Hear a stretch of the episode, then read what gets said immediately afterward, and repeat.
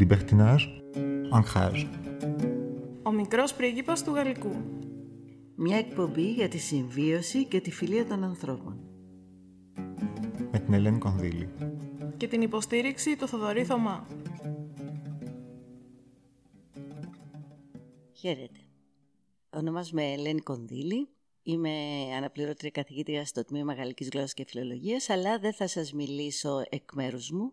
Θα σας μιλήσω εκ μέρους του μικρού πρίγκιπα, ο οποίος ε, έχει αποφασίσει να μην εμφανιστεί αυτή τη στιγμή, αλλά είναι εδώ ανάμεσά μας. Είχε μάλιστα παραγγείλει στον Σαντ Εξυπερί να τον συναντήσει στην έρημο, πράγμα το οποίο έγινε, και έτσι ο μικρός πρίγκιπας, τέκνο της Γαλλίας, ε, σήμερα έχει αποφασίσει να πάει στο Αμπουντάμπι. Ε, θα τον ξαναγήσει εκεί η κυρία Κατερίνα Ευσταθόγλου, φοιτήτρια του τμήματός μας και του μαθήματος Αραβικής Γραμματολογίας, η οποία σκέφτηκε να κάνει μια πολύ ωραία εργασία. Ποια είναι η εργασία σου, Κατερίνα; Καλημέρα. Ε, η εργασία αφορά το Μουσείο του Λούβρου στο Αμπουντάμπι και προσπάθησα να βρω όσο περισσότερες πληροφορίες μπορώ. Ε, δεν το έχω δει προσωπικά, γιατί δεν έχω πάει τώρα τελευταία. Ο μικρός πρίγκιπας είναι εκεί αυτή τη στιγμή. Α, πολύ ωραία. Και θα σας κάνει κάποιες ερωτήσεις. Οπότε εσείς όλα αυτά που έχετε μάθει θα πρέπει να τα πείτε. Les Émirats arabes unis sont un État fédéral composé de sept territoires gouvernés chacun par un émir. Ils se sont fédérés en 1971. Les plus connus sont Abu Dhabi, dont la capitale homonyme est également celle de la fédération, et Dubaï. Πρώτα απ' όλα, ο μικρός πρίγκιπας πήγε πολύ εύκολα στα Αμπουντάμπι, αλλά πού βρίσκεται αυτό, τι είναι; Το Αμπουντάμπι είναι η πρωτεύουσα των Ηνωμένων Αραβικών Εμμυράτων. Τα Ηνωμένα Αραβικά Εμμυράτα είναι χώρα η οποία δημιουργήθηκε σχετικά πρόσφατα, πριν από 46-47 χρόνια, αν θυμάμαι καλά, ε, και αποτελείται από 7 ε, Εμμυράτα. Το μεγαλύτερο και η πρωτεύουσα και ο πρόεδρος των Εμμυράτων είναι ε, ο Σεήχης του Αμπουντάμπι. Το Αμπουντάμπι δηλαδή βρίσκεται στην Αραβική Χερσόνησο και είναι στη μεριά της Αραβικής θάλασσας. Ναι, ναι, είναι μέσα στο Περσικό κόλπο. Dernière retouche, pose du tapis rouge. Premier ballet de limousine.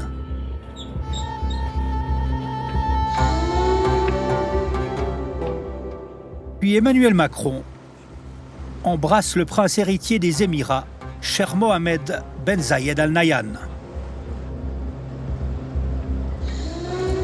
Poteau officiel, plusieurs monarques du Golfe sont présents. L'architecte explique les espaces au président. L'inauguration du Louvre à Abu Dhabi est une affaire d'État.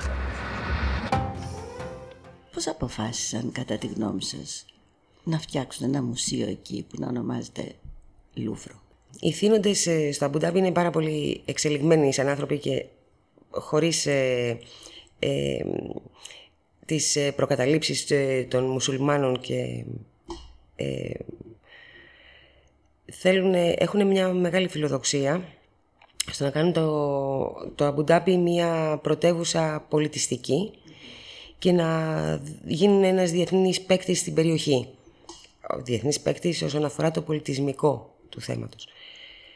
Ε, και θέλουν να είναι ανταγωνιστικοί με μεγάλα διεθνή μουσεία. Α, μάλιστα. Carrefour des civilisations depuis des siècles, Abu Dhabi reflète l'état d'esprit de toute une nation. La diversité, l'ouverture et l'ambition sont au cœur du premier musée universel du monde arabe. Louvre Abu Dhabi. Avec ses expositions temporaires, ses performances artistiques et son musée des enfants. Τη συνεργασία της Γαλλίας, η οποία έχει μία μεγάλη πείρα ε, όσον αφορά τα μουσεία και μ, κάλεσαν τους εμπειρογνώμενους για να μπορέσουν να κάνουν το πρώτο οικουμενικό μουσείο στην περιοχή. Το λέτε οικουμενικό και όχι παγκόσμιο, ε; Ναι, ναι. Οικουμενικό ε, το λένε οι ίδιοι, γιατί θέλουν να έχουν μία ε, γκάμα εκθεμάτων που είναι πάρα πολύ μεγάλη και από διάφορες χώρες. Το θέλουν λίγο έτσι, λίγο πιο πάνω από το παγκόσμιο, το οικουμενικό.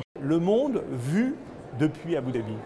C'est-à-dire qu'il y aura à la fois des œuvres d'Abu Dhabi, des œuvres de l'ensemble des euh, grandes cultures du monde, l'Afrique, euh, l'Asie, l'Europe, les, euh, les Amériques, l'Océanie. Et c'est n'est pas contradictoire. Être universel, c'est aussi être incarné dans la réalité d'un pays. Για πέστε μας, τι έχει μέσα δηλαδή αυτό το μουσείο; Το μουσείο έχει συλλογές ε, από, το, από το Μουσείο του Λούβρου, δανεικές συλλογές, οι οποίες μπορούν όχι μόνο το Μουσείο του Λούβρου και 13 άλλα μουσεία γαλλικά που έχουν την... Ε, ανανεώνονται κάθε 10 χρόνια. Έχουν τη συμφωνία θα ανανεώνεται αυτή η συλλογή, η μόνιμη συλλογή κάθε 10 χρόνια. Υπάρχουν ε, εκθέματα από την Ιορδανία, από το Ομάν, από τη Σαουδική Αραβία.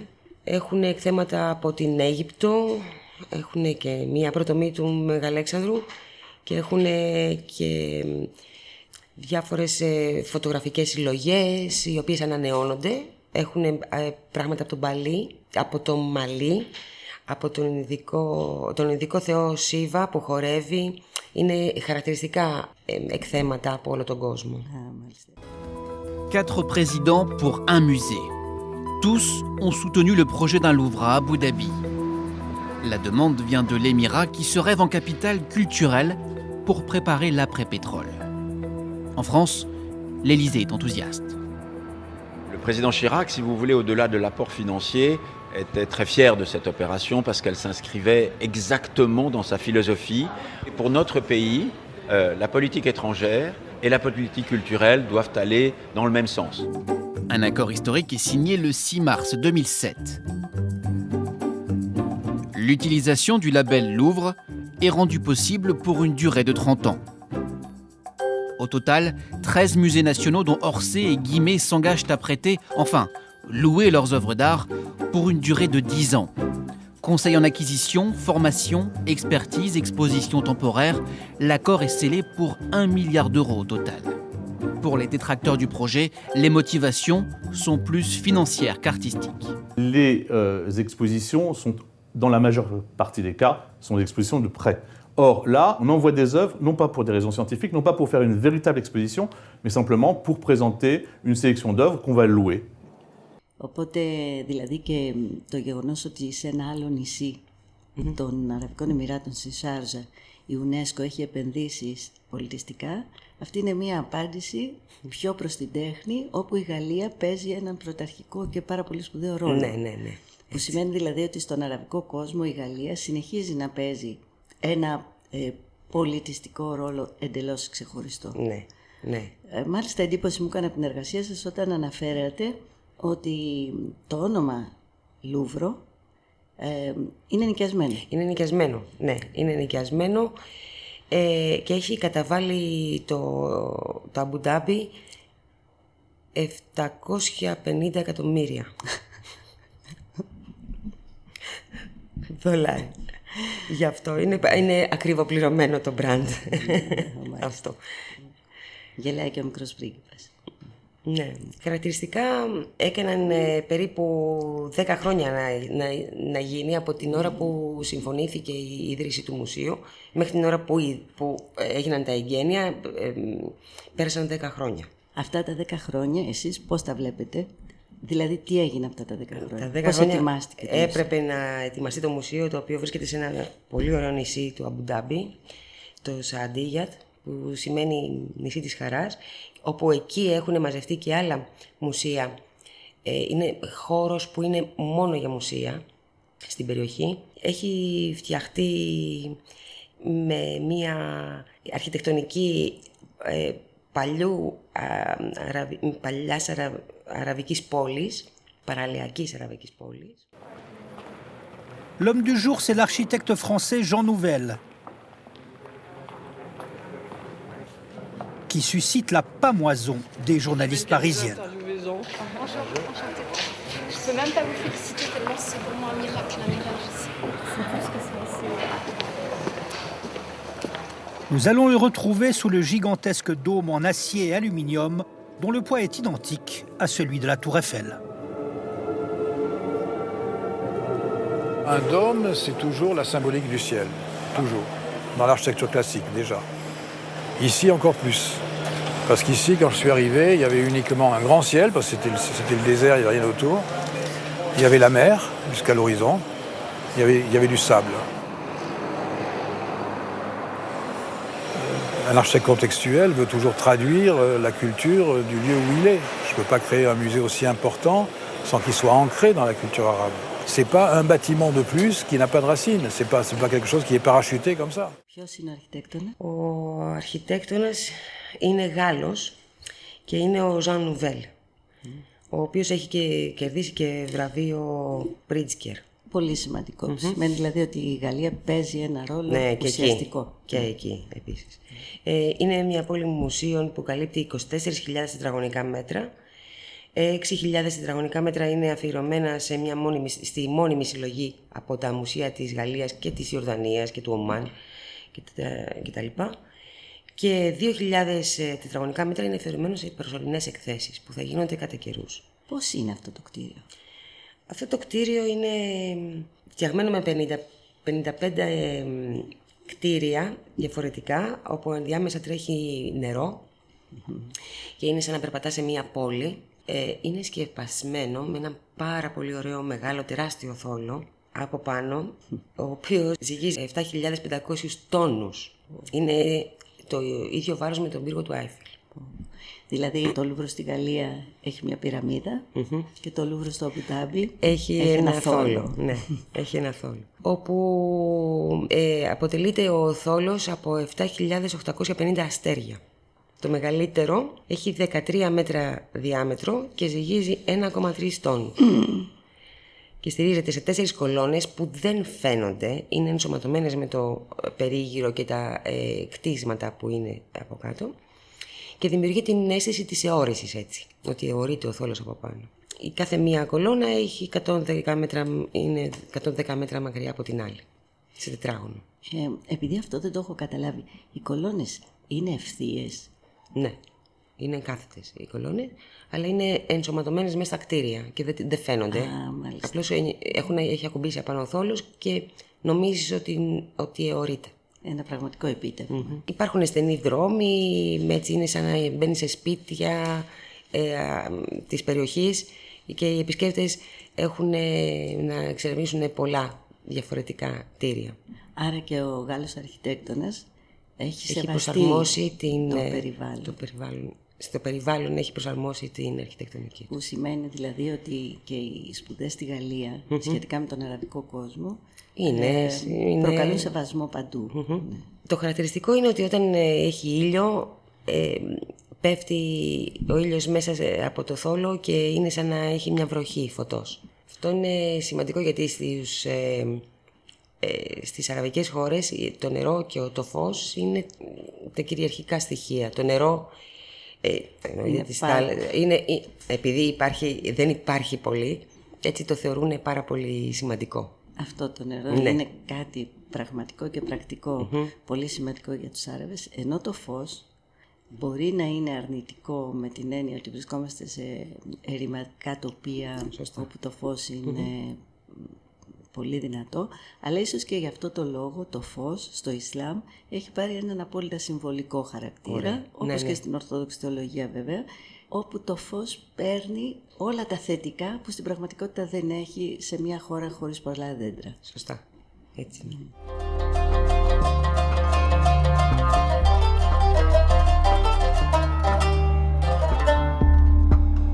Dès le vestibule du musée, des trésors du monde entier s'offrent aux visiteurs, qui entrent dans les galeries par une carte des Émirats dessinée à même le sol.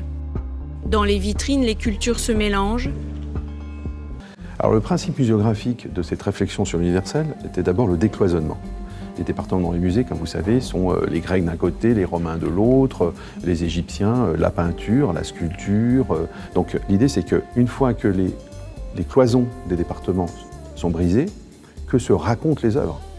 Et donc on retrouve tout un principe de mise en correspondance, en connivence formelle, visuelle, qui sont des mises en regard.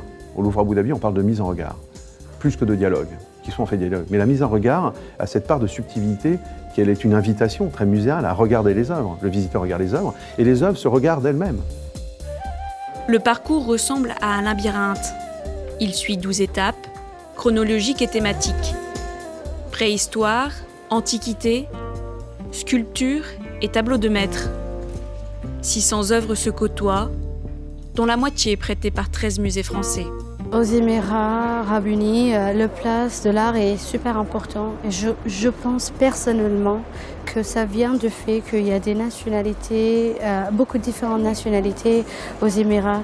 Et chaque nationalité ramène leur histoire, leur culture avec eux. Donc c'est vraiment un pays avec une histoire et une culture partagée. Présenter le passé sous un angle nouveau et s'ancrer dans le présent. Telle est la mission du Louvre Abu Dhabi. Και από αυτές τις συλλογές Ναι. που υπάρχουν, που θεωρούνται μόνιμες, ενώ στην ουσία δεν είναι μόνιμες, γιατί Μμμ. εφόσον νοικιάζονται αυτές τις συλλογές, Ναι. θα επιστρέψουν πίσω.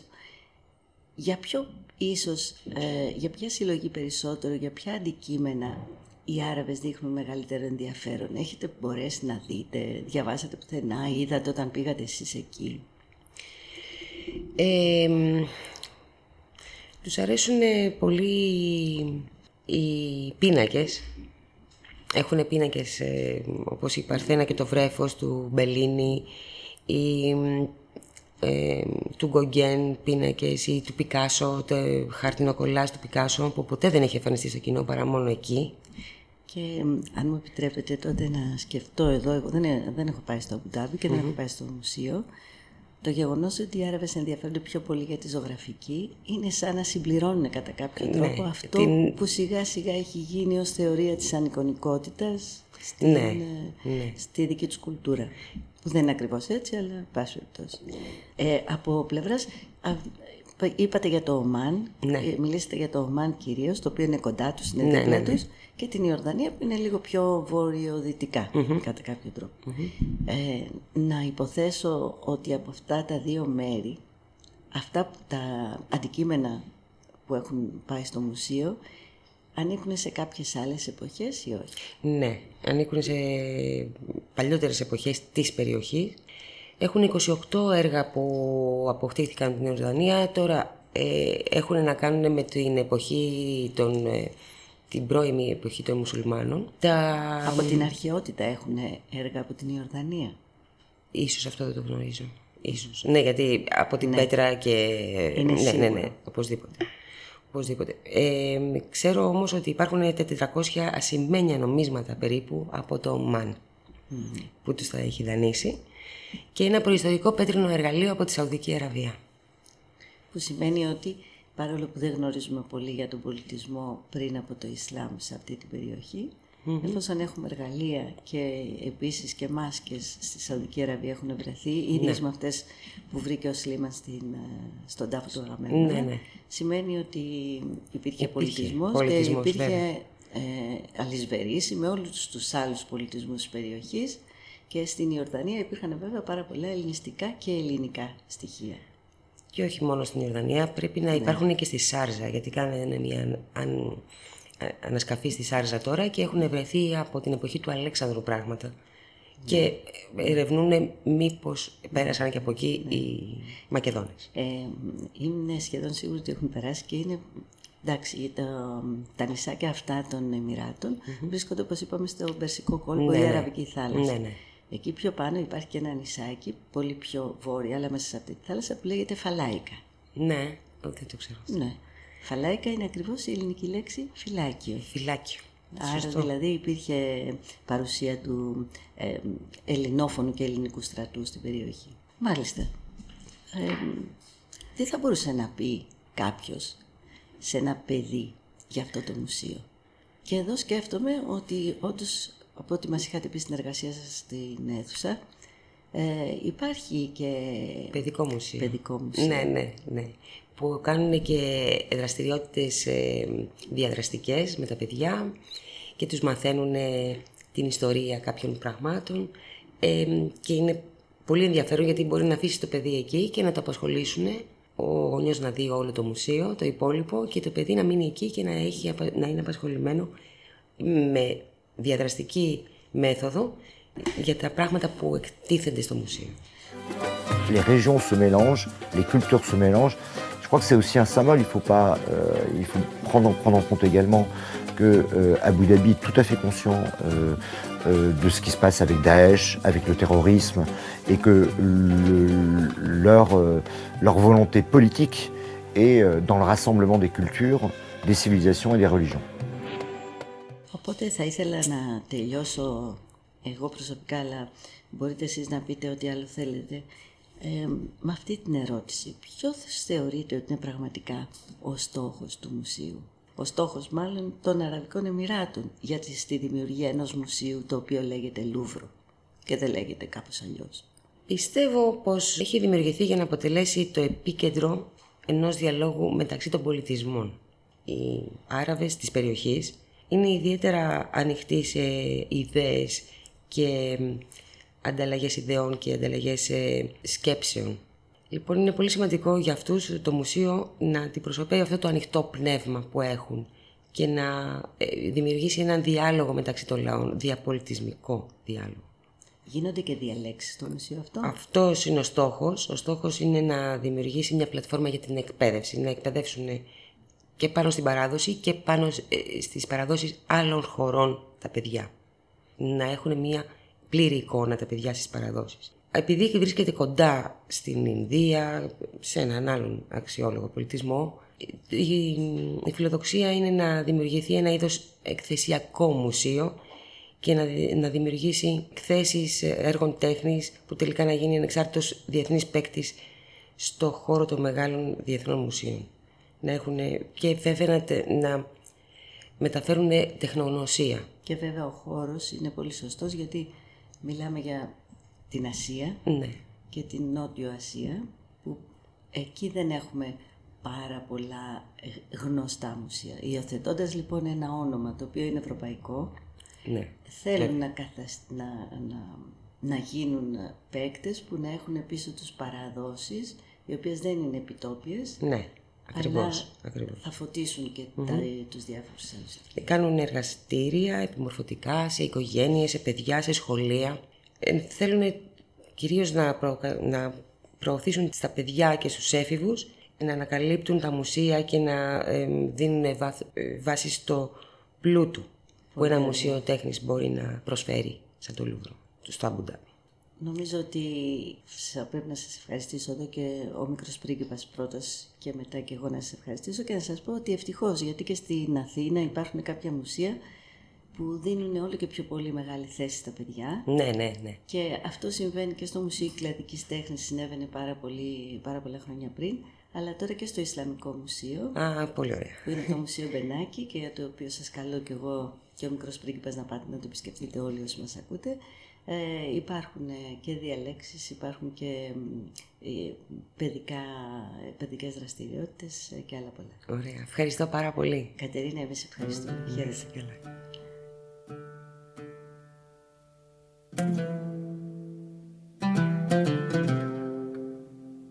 Θα μπορούσαμε να κλείσουμε την σημερινή επαφή μας με ένα παραμύθι που το λέω κάθε χρονιά και το ξέρουν όλοι οι φοιτητές. Αλλά ας το πω και στο διαδίκτυο. Ότι μια φορά ο Χαλίφης πέρασε από, ένα, από μια πόλη, κάποιους δρόμους, είδε μπροστά του ένα δόλιο τύπο που καθόταν εκεί και του λέει «Εσύ θα ανοίξεις σχολείο». Ο άνθρωπος δεν μπορούσε να αντιμιλήσει το Χαλίφη, αλλά γράμματα δεν ήξερε. Ε, δεν μπορούσα να του πει ότι λάθος επιλέξατε. Δεν ξέρω τι μου γίνεται. Ε, τι να κάνει, άνοιξε την πόρτα του σπιτιού του, έβαλε το σαρίκι του, το έκανε λίγο πιο ψηλό γιατί όσο πιο ψηλό είναι το σαρίκι τόσο πιο σοφός φαίνεται ο άνθρωπος. Και κάθισε εκεί απ' έξω και κάνει προσευχές στον Αλλάχ να μην πατήσει άνθρωπος και να μην μπει στη, μέσα στην ανοιχτή πόρτα. Να σου όμως που φαίνεται ο Αλλάχ δεν άκουγε εκείνη την ώρα και άρχισαν ένα-δυο άνθρωποι. Είδαν ανοιχτή πόρτα, είδαν αυτό να παίξω με το σηκωμένο σαρίκι. Μπήκανε μέσα ο υποτιθέμενος δάσκαλος όμως δεν έμπαινε γιατί δεν είχε τι να πει περιμέναν αυτοί, άρχισαν να κουβεντιάζουν μεταξύ τους α, ο άλλος μίλαγε από εδώ έβαζε μια ερώτηση, άλλος απαντούσε από εκεί άρχισε να γίνεται μια κουβέντα τους ήρθε έτσι τέλος πάντων, μπήκε και αυτός μέσα, αλλά και πάλι τι να πει. Πέρασε αυτή η πρώτη μέρα και όταν πια πέρασε η μέρα χωρίς να μιλήσει καθόλου ο δάσκαλος, είπε ουφ, φύγανε. Φαντάζομαι ότι δόξα τω Θεώ δεν θα ξανάρθουν. Διότι είδαν ότι δεν ξέρω τι να τους πω και τέλειωσε. Φεύγει την άλλη μέρα ξανάρθανε. Αλλά την άλλη μέρα ήταν όλοι πιο ευχαριστημένοι και ο δάσκαλος μεν, γιατί που και που επενέβαινε. Γιατί κάτι λέγανε οι μαθητές, κάτι ρώταγε ένας, κάτι απαντούσε άλλος και πάλι. Πέρασε έτσι καιρός και ο Χαλίφης θυμήθηκε ότι είχε φτιάξει ένα σχολείο και αποφάσισε να πάει να δει. Ξαφνικά ο Δόλιος ο δάσκαλος ακούει ποδοβαλιτά, άλογα, τον κόσμο να τρέχει, καταλαβαίνει ότι έρχεται μια συνοδεία και αμέσως σκέφτεται ότι αυτή η συνοδεία είναι για αυτόν το εκτελεστικό απόσπασμα. Θα δει ο Χαλίφης ότι δεν ξέρει γράμματα, θα του ρωτήσει πώς το έκανες αυτό, θα τον αποκεφαλίσει, τι άλλο. Βρίσκεται λοιπόν σε πολύ δύσκολη θέση, φτάνει όντως ο Χαλίφης με τη συνοδεία του και μπαίνει μέσα στην αίθουσα. Τα παιδιά αφού πρώτα πανικοβάλλονται μετά δεν βλέπουν και μεγάλη διαφορά και το μάθημα εξελίσσεται όπως εξελίσσεται πάντα. Ερωτήσεις, απαντήσεις, σχόλια. Όταν τελειώνει η μέρα ο δάσκαλος έχει βάλει το κεφάλι του μέσα στους ώμους του και περιμένει την ετοιμιγορία. Και η ετοιμιγορία έρχεται. Ο Χαλίφης διατάσσει τους υπηρέτες του να υψώσουν το σαρίκι του ακόμη πιο ψηλά και να γράψουν έξω από την πόρτα εκείνη που ήταν απλώς ανοιχτή τη λέξη μάντρασα, σχολείο, εδώ είναι σχολείο. Γιατί δεν υπάρχει καλύτερο σχολείο από αυτό που ο καθηγητής δεν ξέρει τίποτα. Γιατί άμα δεν ξέρει τίποτα ο καθηγητής, ο μαθητής ψάχνει. Και δεν υπάρχει πιο ζωντανή γνώση από το να ξέρεις ότι δεν ξέρεις τίποτα.